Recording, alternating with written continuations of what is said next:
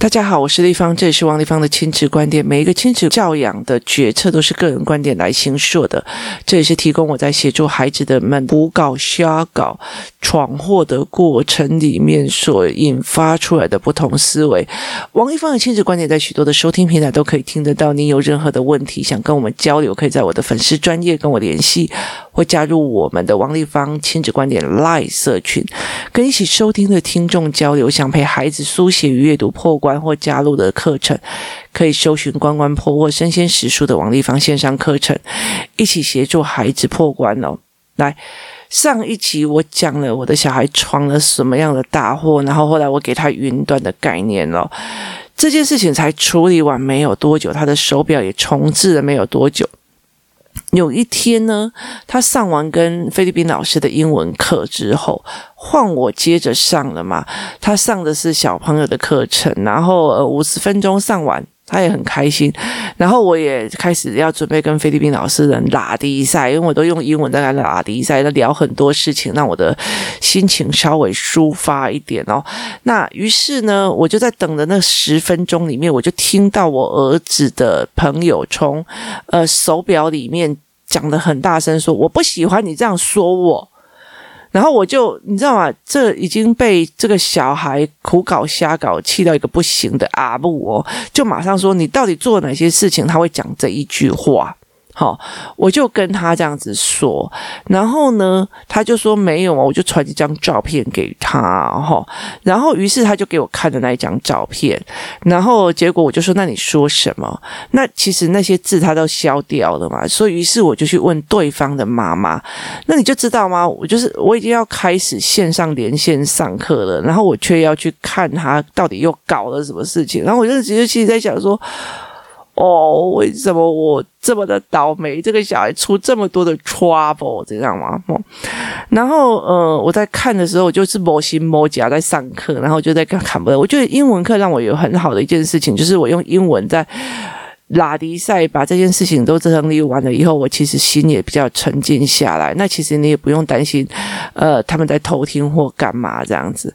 于是呢，我就开始冷静的在想哦，就是呃，你跟孩子讲这个这个是性器官，这个是不礼貌的照片，这个是怎样怎样的呃照片是不 OK 的。其实他只是他只是把一个。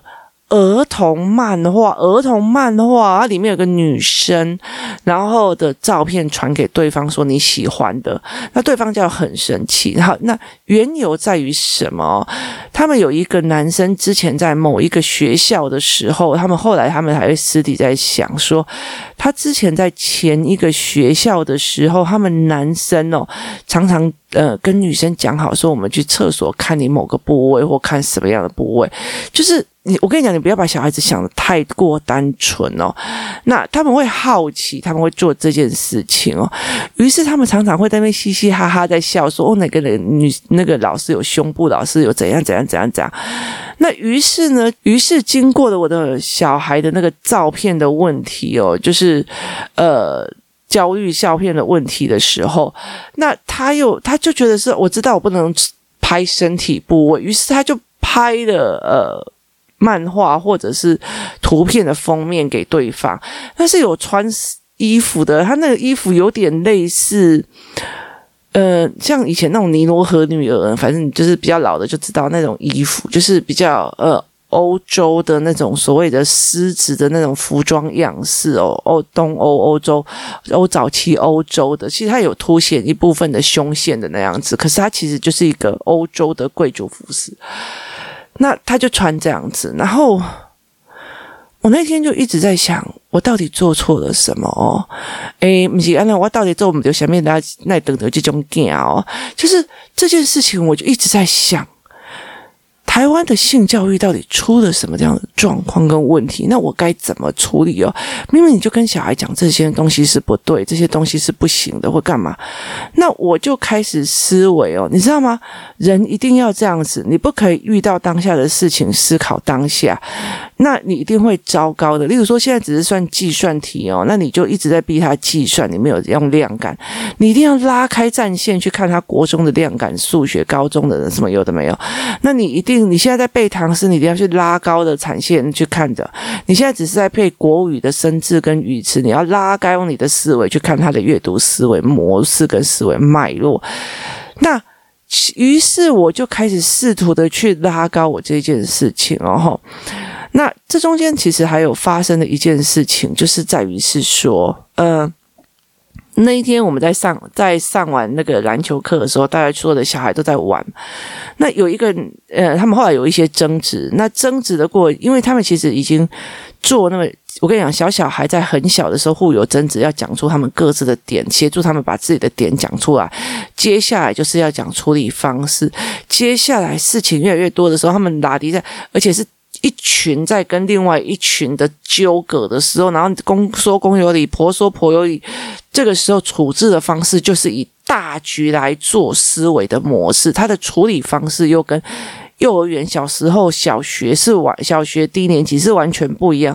这个时候我已经是在拉高一个说，那好，那现在现在做大家的状况是怎样？接下来就是大盘面在做呃协商跟处理哦。那我也觉得很开心的是，工作室有几个小孩子开始做整个，他们已经学到我这整个大盘面，因为这个怎样那个怎样的做处理的那个思维模式，不是说我有我我做了，但是我不讲，或者是我做了，我只是在。Focus 我的事情，那于是有一个小孩就讲了一句话说，某某很过分，我跟他借什么东西，他说等一下再借，可是他却呃借给别人哦。那我那时候就觉得说，哦，那这个孩子不知道什么叫做呃人跟人的亲密关系，而我有我我的车可以借。呃，我的弟弟，但是我不可能借一个陌生人，我甚至我借熟的我就不愿意，甚至我的车我是不愿意借给任何一个人，因为我觉得出了事情到底是谁是就责的双方，这件事情是非常重要。你怎么知道谁会不会帮你里面藏个毒品或干嘛哦？因为利用你的嗯善良哦，会不会被人家抽查而去做这件事情，所以其实有很多事情的时候，我们会有各自的考量，它不代表只是公平跟不公平哦。那于是我就知道，这个孩子对人的亲疏远近，其实他还是有一些问题。他就事论事去看，说为什么你可以借他，不可以借我，不公平。但是他没有看到，他跟他本来就比较好嘛，也比较熟嘛。这这件事情是熟不熟的问题，又不是你这个人不好的问题，或他不公平的问题。于是我就在想一件事情，我说。哎，这群小男生哦，他们对胸部好奇啊，对什么的器官好奇或干嘛，他们会躲在厕所里面哦。你了解意思吗？但我们可以两个人一起躲在呃棉被里面讲一个私密话的时候，代表。呃，我们两个是好朋友，这种闺蜜感是非常非常浓厚的哦。那所以这才是一个非常重要的点哦。那于是我在跳高在讲说，有些小孩一直跟妈妈一直跟小孩，这很脏啊，这怎样？其实我常常会讲说，你不要把你的小孩养成我 my little boy，他很纯洁的，怎么可以开始在讲智慧这件事情？怎么可以开始在讲胸部这件事情哦？啊，那他如果三十岁都不动这件事情，你也要还脑啊。那其实我后来可以开始了解一件事情哦，男生跟女生很差的差别一件事情哦，就是他们有时候你知道吗？当兵的时候他们会在干嘛？互相的去讲，哎呦，我有这个呃这一片哦，要不要大家看哦？呃，颇多野结衣，哈，对，我应该没讲错吧，哈。然后他们会分享番号，会分享 Playboy，会分享什么什么什么，然后会分享连结哦。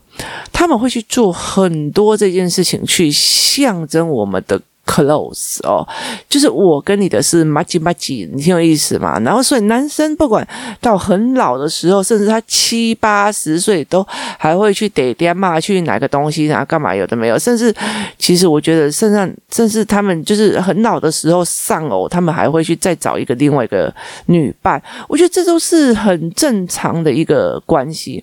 可是我们如果在小时候一直在这很脏啊，这很得体，这很怎样怎样，你不可以怎样，你不可以怎样。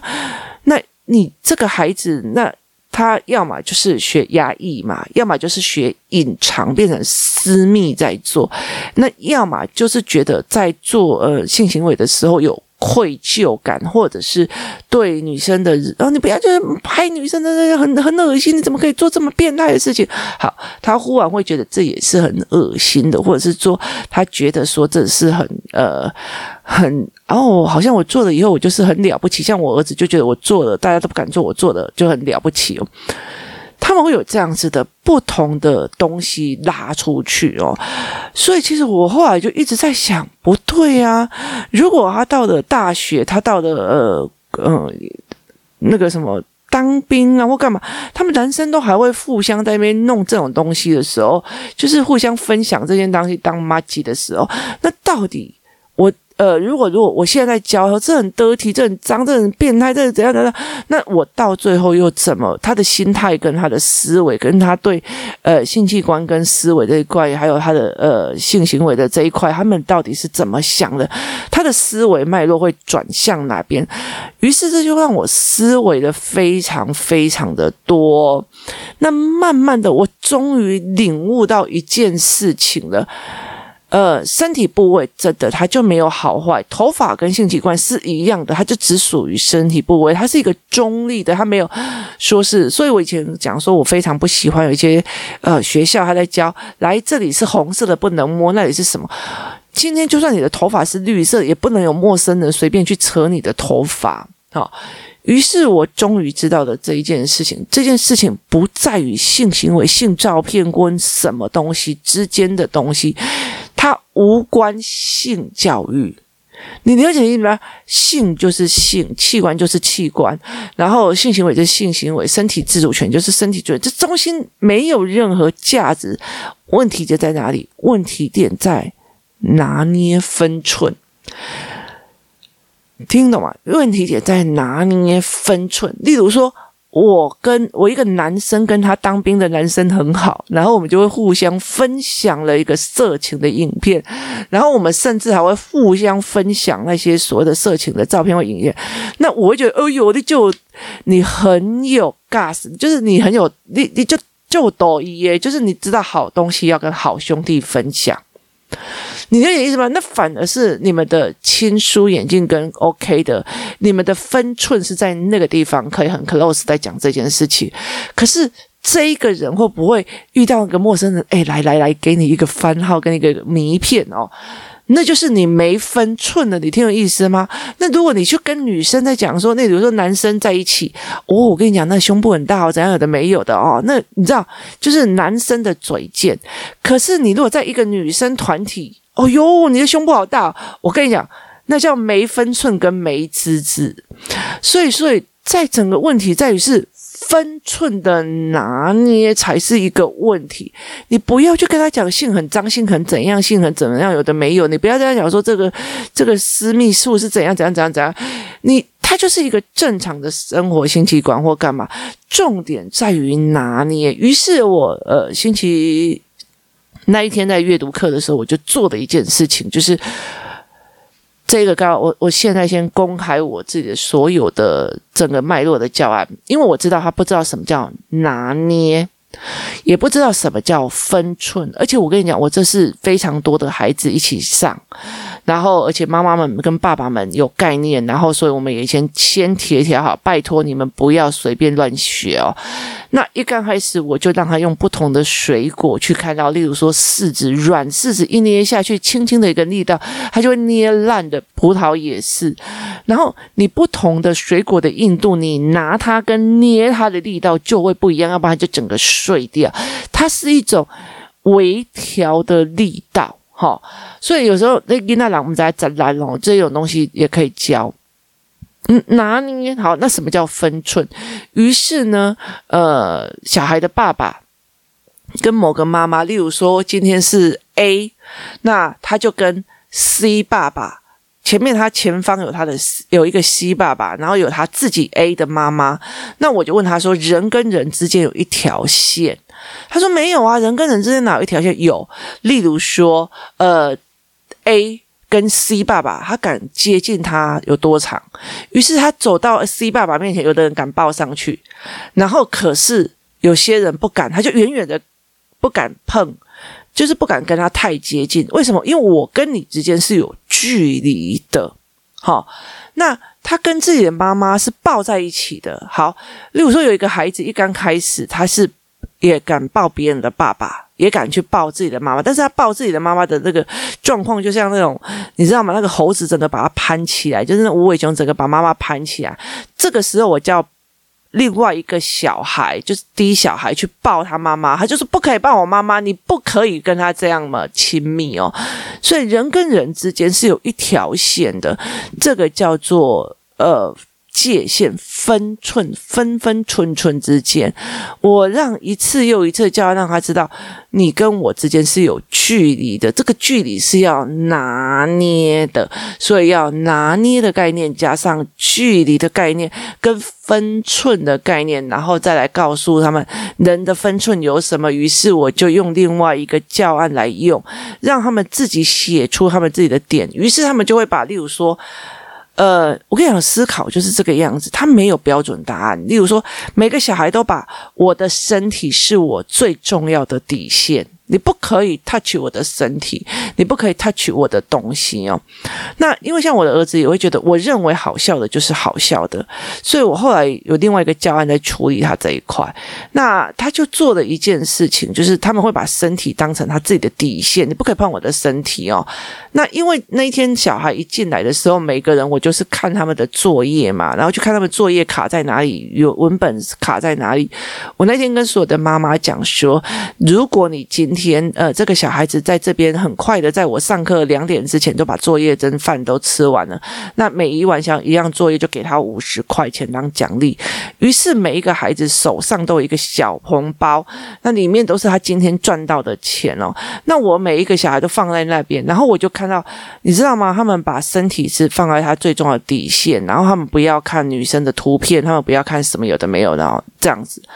小时候我们会跟小孩讲：“你不要打我，我不喜欢。”好，接下来在越来越大的时候，我不喜欢你这样对我。接下来要换到什么？我跟你讲，语言是慢慢的往前进的。于是这个时候，我知道这群小孩要讲的一句话：“你犯到我的底线了。”你了解的意思吧？你犯到我的底线，而且我给他们一条挪动的线。好。于是这条挪动的线要怎样，你知道吗？你的身体是不能触碰的，对不对？要经过你同意才可以触碰，对不对？对，好。如果这个时候你受伤了。大量流血在大腿那个部分，大腿内侧的这个部分。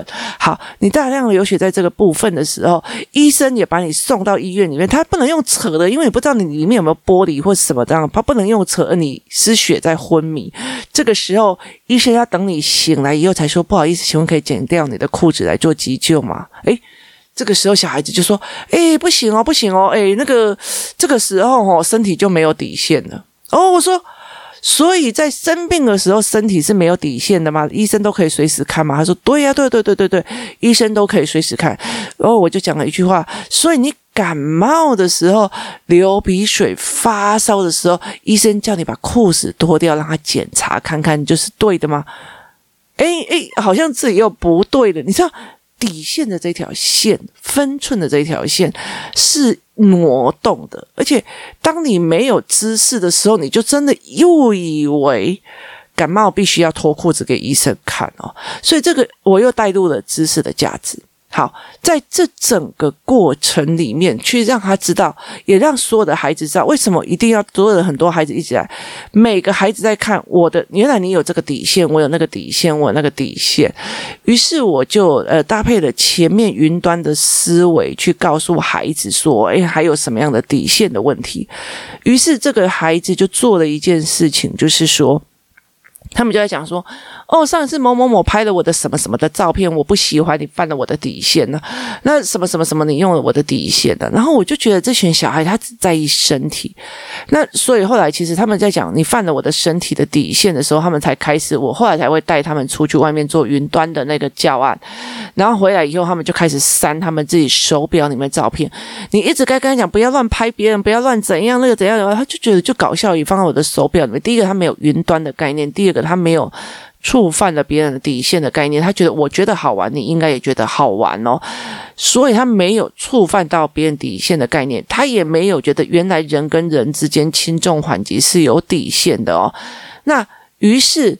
于是他们每个人，呃，那边不是有一笔钱嘛？我就走过去，把每一个人的那个红包都拿开，然后把钱都抽走了。你知道他们每个人还乖乖的说地方已给你这样。我说意思就是说，你们的金钱谁都可以抽走，金钱也不是你们的底线哦。哦，他们就是不是不是不是。于是他们就赶快再把金钱写上去，金钱也是我的底线。然后接下来。他们就一直在等着立方体哪时候把我的一百块还给我，那是我赚的钱哦。然后他，然后接下来我就说，我就走过去，就从就有一个妈妈的头发就这样摘呀。然后我就说，哼，立方体，你干嘛做这件事情？我说，我就跟那个妈妈的小孩讲说，所以任何人都可以欺负你妈妈，让你妈妈死。你妈妈，你的家人不是你的底线吗？哦，于是他就说，不行，谁都不可以欺负我妈妈。我妈妈是我的底线，我爸爸的是我的底线，谁都不可以。所以我常常会讲说，我可以在任何一个地方批判我的父亲，批判我的妈妈，但是我不允许任何人批判我的妈妈，那是我的底线，也不允许任何人去批判我的爸爸，因为那是我的底线。好，所以这件事情是非常非常非常重要的。那其实我。在我的在做亲子教育的一个过程里面，我有一个非常重大的底线，就是今天我教你任何事情，我不允许你自私。我今天可以公开教案、公开思维，去带着孩子去做这件事情的一个很大的作用，是因为我希望帮助很多的孩子跟家长去摆脱这种痛苦跟这种呃。这种所谓的进退，你现在如果一直在跟他讲说，你不要拍人家私密照，怎样怎样，他变成你跟他的冲突，他想要呃，他。也有可能在所谓的性关系里面，他觉得这是脏的，这是怎样的，这是干嘛？其实他有很多的后遗症。真正的问题不在性本身，而在性议题里面的分寸之间哦。所以这件事情才是最重要的一件事情。我跟谁可以谈性，我跟谁不能谈性，我跟谁可以谈什么，我东西没有在分寸之间的概念。所以这才是一个分寸的概念哦。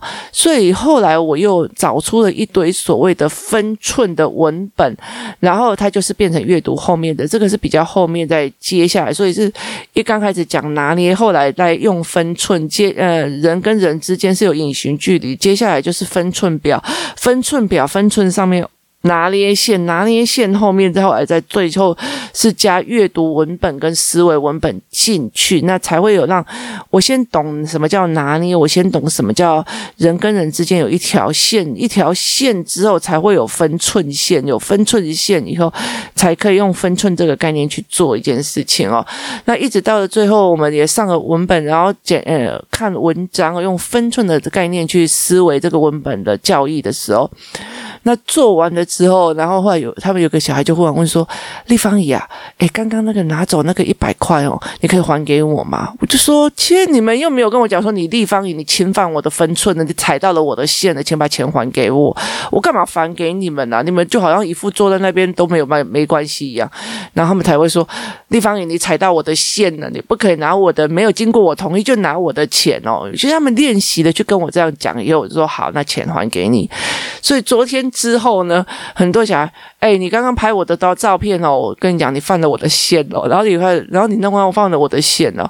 其实那个东西在于是，呃，有些小孩不在意，有些小孩在意，人的界限在哪里哦？例如说，其实像我跟呃孩子的爸也是常常很多的线很多啊。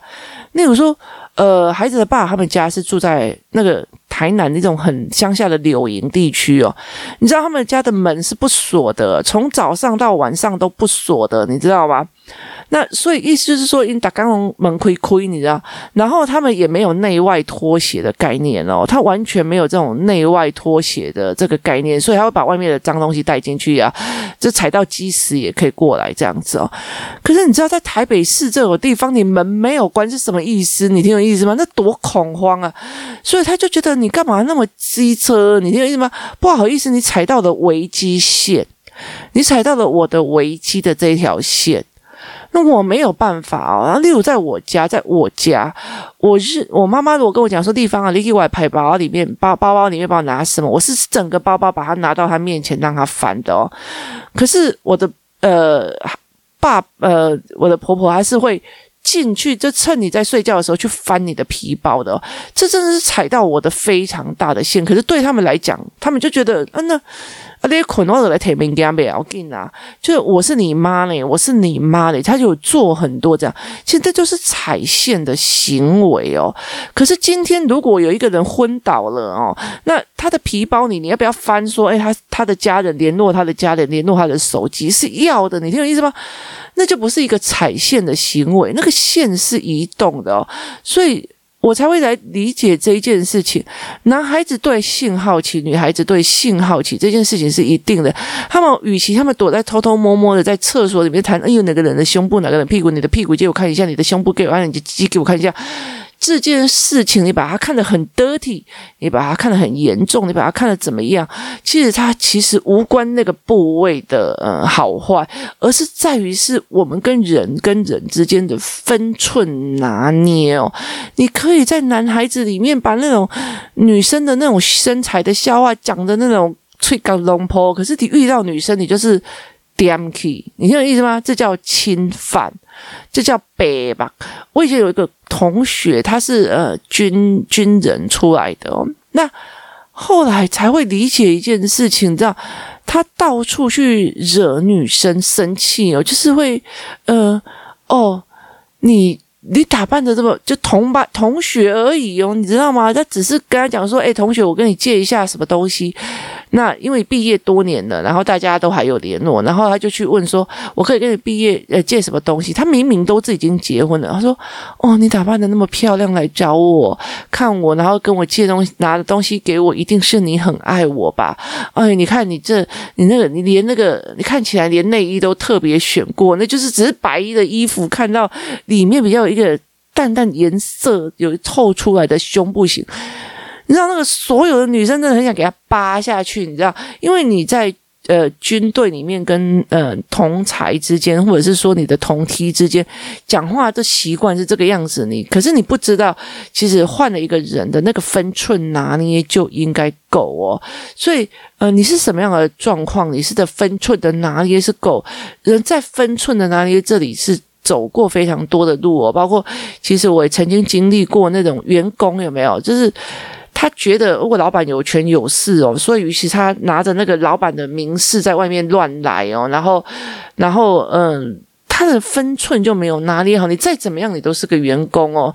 真的在呃，真的在付钱的，就还是那个老板。你不能因为你是什么老板司机啊，然后走到哪里，所有的官员都跟你哈腰弯腰，你就自以为你是个一个老大。那个分寸的拿捏，是你一辈子都要去学会的这件事情。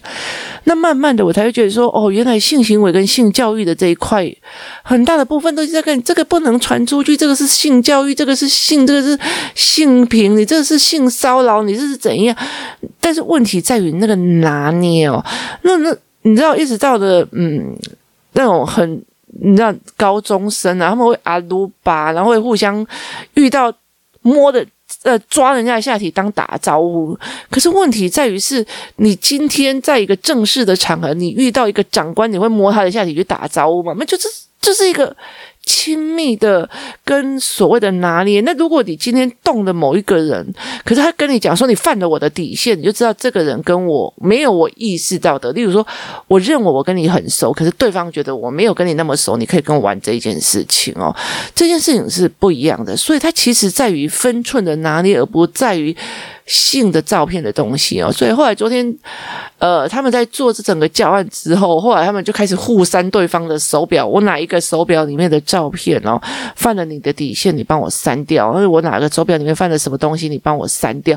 于是他们就在做的。与我之前，他们其实很多的妈妈就跟他讲，你不要去乱拍别人的东西，你不要乱拍怎样怎样。可是到那一天，他就是有一个男生就把所有的照片拿出来，让他狂删哦。那这个男孩也终于知道，以前在那个学校里面，呃，我们大家在躲起来谈性啊，或者是，诶，我跟你讲过，猪八戒的内内有跑出来，猪八戒他就穿成那样，内内跑出来，你们也把他搞得很神秘的色情在讲，其实他就是其实是因为大人跟他讲不行而产生的压抑的产生的其他的走中行为。他胸部就是胸部，猪八戒就是穿这样的衣服。你去看他的胸部跟内内头有意思吗？没有意思。可是他们以为这个是一个亲密，是一个 close。可是问题是，当他们去跟女生这样讲的时候，女生就会觉得你。你变态你？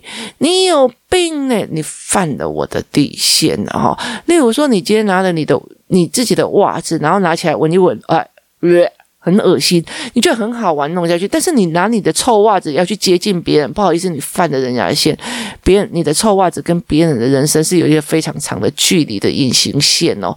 你一直用过来，他就一直跑哦，这你也犯了别人的底线。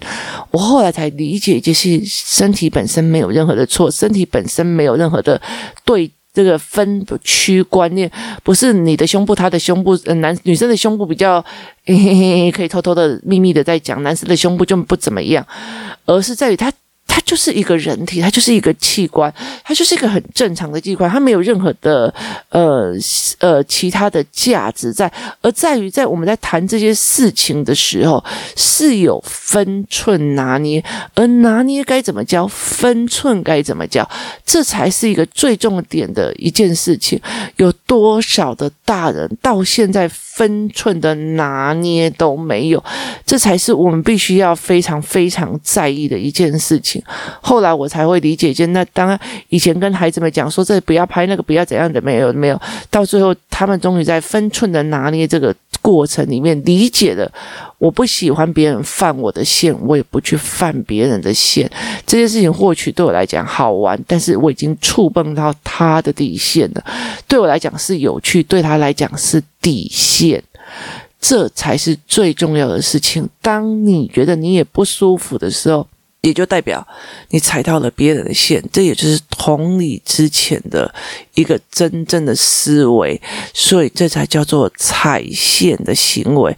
所以昨天的大家就一群那边，你踩到我的线了，你踩到我的线，这是我的底线，这是我，就是我，啊，好了，一刚开始大明大方是好的，慢慢的他们会变成思维模式。小时候让孩子们学会怎么在讲，我不喜欢我怎么样，然后慢慢的讲你这样子不对，那样子好，或者。慢慢的，他想，每个人心中都有好几条线，这条线是可以移动的，拿捏分寸非常非常的重要。